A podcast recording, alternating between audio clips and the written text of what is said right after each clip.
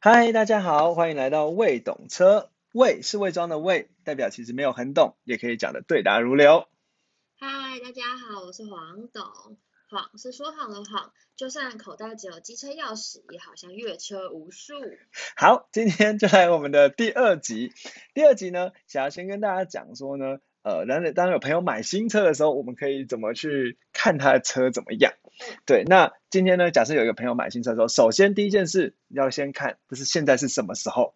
举个例子，是什么时候买的？对，举个例子来讲，比如说现在是十二月，那这个时候呢，我们就要先知道一个时间点。就是每年的九月，因为九月这个时间点呢，当过了一一过九月，它就会有下一年年款的新车出现。所以如果现在十二月的时候，你就可以问他说，你的是二零式的还是二一式的？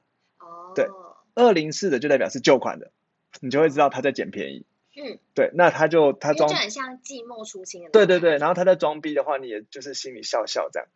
哦，对，那所以其实车子的话，对车子来说，每年的九月通常都是改款的时候。对，没错，而且你讲款就尴尬，其实不能讲款，要讲式，样式的 式，讲这因为款式款式，但是懂车的人就是讲式，对，改年式，他只能讲改年式这样子。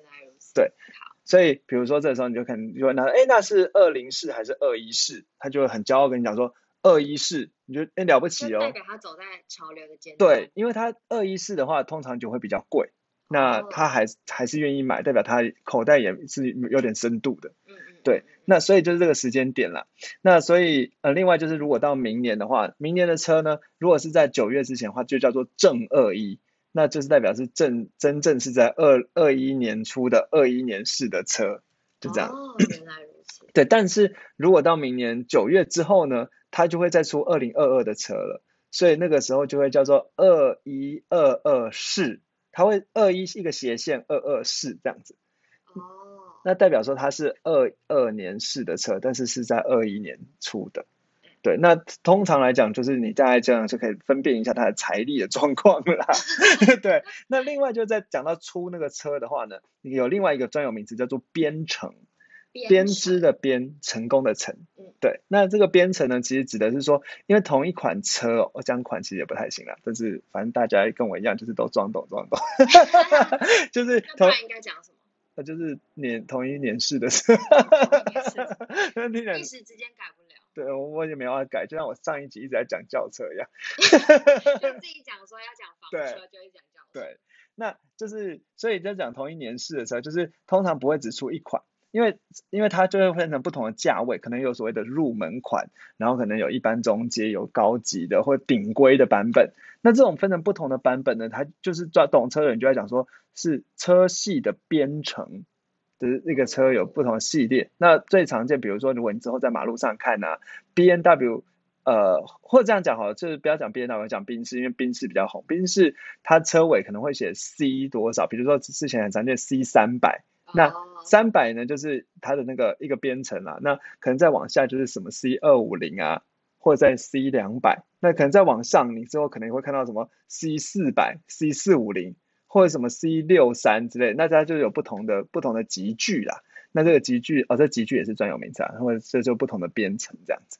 对，那这边就是这个词也是可以学一下，就车系的编程。那另外呢，就你在讲车的时候，也可以讲说看可能他看它的外观呢，那有一个词啊，叫做比较运动化。老实讲，我觉得我就觉得运动化这词也蛮像，但是运动就 sport，那其实其实就是代表说它是比较性能的，他强调说它可能很会越很会跑啊，越野啊，然后加速很快啊这种。那这种比较运动化的车，就是可能他会讲说比较有，你就可以讲说，哎，你看到他的车，你看到，哎，看起来很，你你反正你就也不用知道什么，就看起来就觉得你看起来好像很，看起来很会很很难开，你说，哎，这个车有蛮有跑格的哦。那个跑格格调的格，对，那对，然后或者是说你这个车格，比如说车格就指车的那个 size，就比如说像我们上一集也讲了什么，呃，想要修旅车是比较大的车格，就你可以用这个车格这个词，人家就觉得你是呃，好像对这个车的市场是蛮了解的。那另外有一个你要看有没有运动化，那其实有一个很简单的看法，就是你坐到车里面的时候，如果它的那个什么仪表板啊，或者是什么方向盘啊，或最常见是车顶棚，如果车顶棚都是黑色的，就主要是车里面那个顶棚。如果是黑色的话，你就会马上说哦，这个车很有运动感哦，就是只要是顶棚是黑色，那这样就是因为在车的世界里面，就是你只要是黑色，就代表是很有运动感。对，那就是一种运动的设计。好，反正这个我也就是不不不想多说什么评论的。那我觉得接下来就是你一坐上车嘛，先假设你是个副驾，那不不知道，反正朋友因为。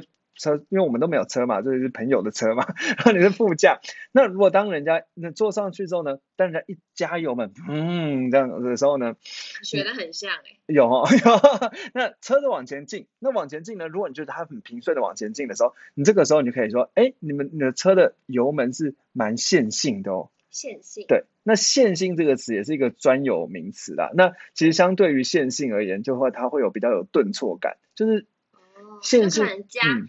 踩下去，然后它不是顺顺的往前加速，它会突然间有一种爆冲，对爆冲，或者是你有些车，它可能会让你觉得屁股被踢一下，就是。但这时候如果你就说，哎，怎么会爆冲？就弱掉了。对，你就必须要说，你就会讲说动这个车动力衔接的部分感觉没有很妥善。哦，动力 衔接，又学到一个。你要讲动力衔，那相对如果是稍微有点顿挫感，对，这样讲。对，然后相对比较线性的话，你就说，嗯，这个车动力衔接的部分非常平顺，对对，就是反正他们都这样讲嘛，非常平顺这样。那这种词就是比如说加油很线性，或者是你之后描述他的车的时候，跟别人讲说，哦，我上次坐那台车是什么车？我觉得他那个满加油满呃，就是加速是蛮线性的，油门是蛮油门的感觉是蛮线性的。别人就会觉得，哦，你是有懂的，你是有懂的，对。那另外就是讲说，如果你开的时候咕咕一下震动，那地面呢有凹凸不平的震动。那如果这时候你想要捧他，你不要就是你想要捧他，你不是笑他的话，你就可以跟他讲说，哎，你这车是蛮有路感的哦。哦，就是可以反映路面的凹凸的变化。我觉得你这很专业，你就听太多我讲。我真的很黄总。对，那这黄总真的是黄总，那就是这个地面凹凸不平，只要地面一点点坑洼你就震一下。那其实这个时候你就可以夸他，你要硬要夸他，你就可以说它是比较有路感的车。对，那相反的，就是它其实路感的相反其实就是舒适，但是你就会觉得说，哎，那不是舒适很好吗？可是因为舒适的车，人家就会说，哦，这个车偏软。那偏软的话，因为车软软的，所以它在那个凹凸的时候，它就比较不会有那种大的震动。但是因为它太软哦，那会怎么样？感觉有点浮吗？对，就是这个时候呢，你在比如说，如果相对的人，就是他会觉得说。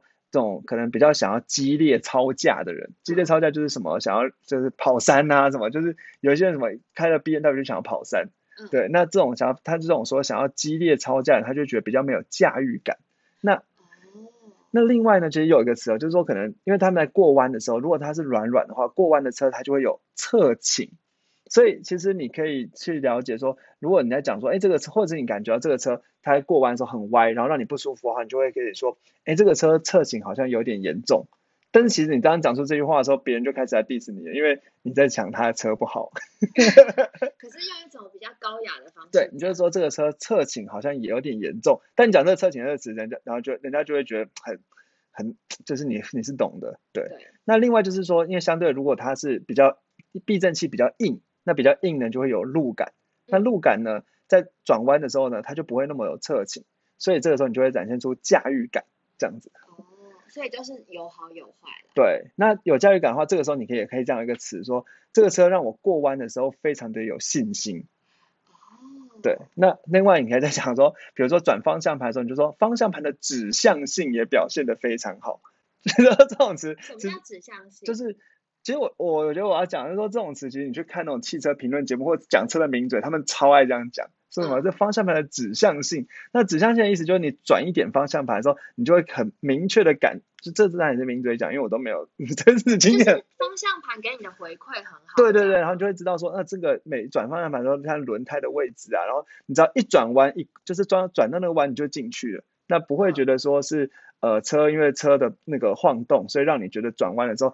浮浮的，不太觉不太确定可以转进去这样子，对，但当然了，就是你也是要很有很好的那个开车技巧，你才能感觉到那个指向性。有可能车很好，但是因为我们都是就那个都是魏董啊、黄董啊，对，我们其实就是只有机车对钥匙，或者是我们开的很慢，所以都觉得指向性很好。对对，那所以其实就是比如说像刚才讲到那些专有名词，或者是像比如说像刚才讲呃这什么侧倾啊，或者什么方向盘的这侧倾啊，就是舒适，避震器比较软，你就会觉得比较舒适，然后你就会觉得有侧倾，转弯的时候就会侧容倾。易有侧倾。对然后这个时候呢，还有一些词啊，比如说像你可能 除了侧倾之外，其实有时候刹车的时候，它会车头会往前压。老实讲，其实我也不太知道怎么讲了，就是所以比较软的车，它可能容易在刹车的时候前面会往前对。前倾。那前倾的时候就会讲说它是会点头或推头，就是车头会哦往前这样压下去的感觉实可以把。车想象成它是一个软软的，有对点对对对对浮浮的感觉对然后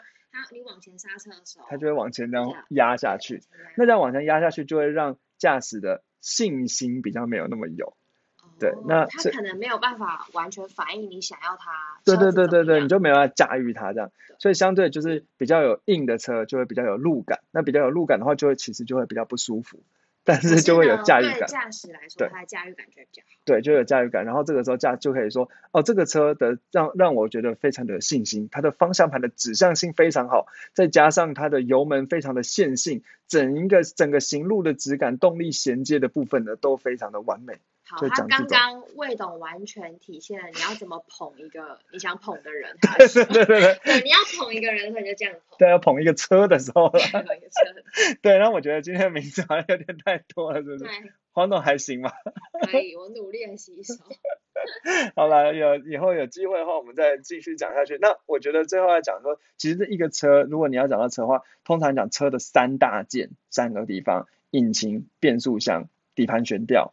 那是刚才呢，其实我们已经算是有一点点讲到了那个变速箱，还有底盘悬吊的部分了，就是因为那个冲出去那个线性的感觉，其实在讲变速箱。底盘悬吊其实是在讲那个避震。那这个东西以以后还没有蛮多东西可以讲，但是碍于时间关系，我怕大家也 也睡着了。我也累了，今天太多词了。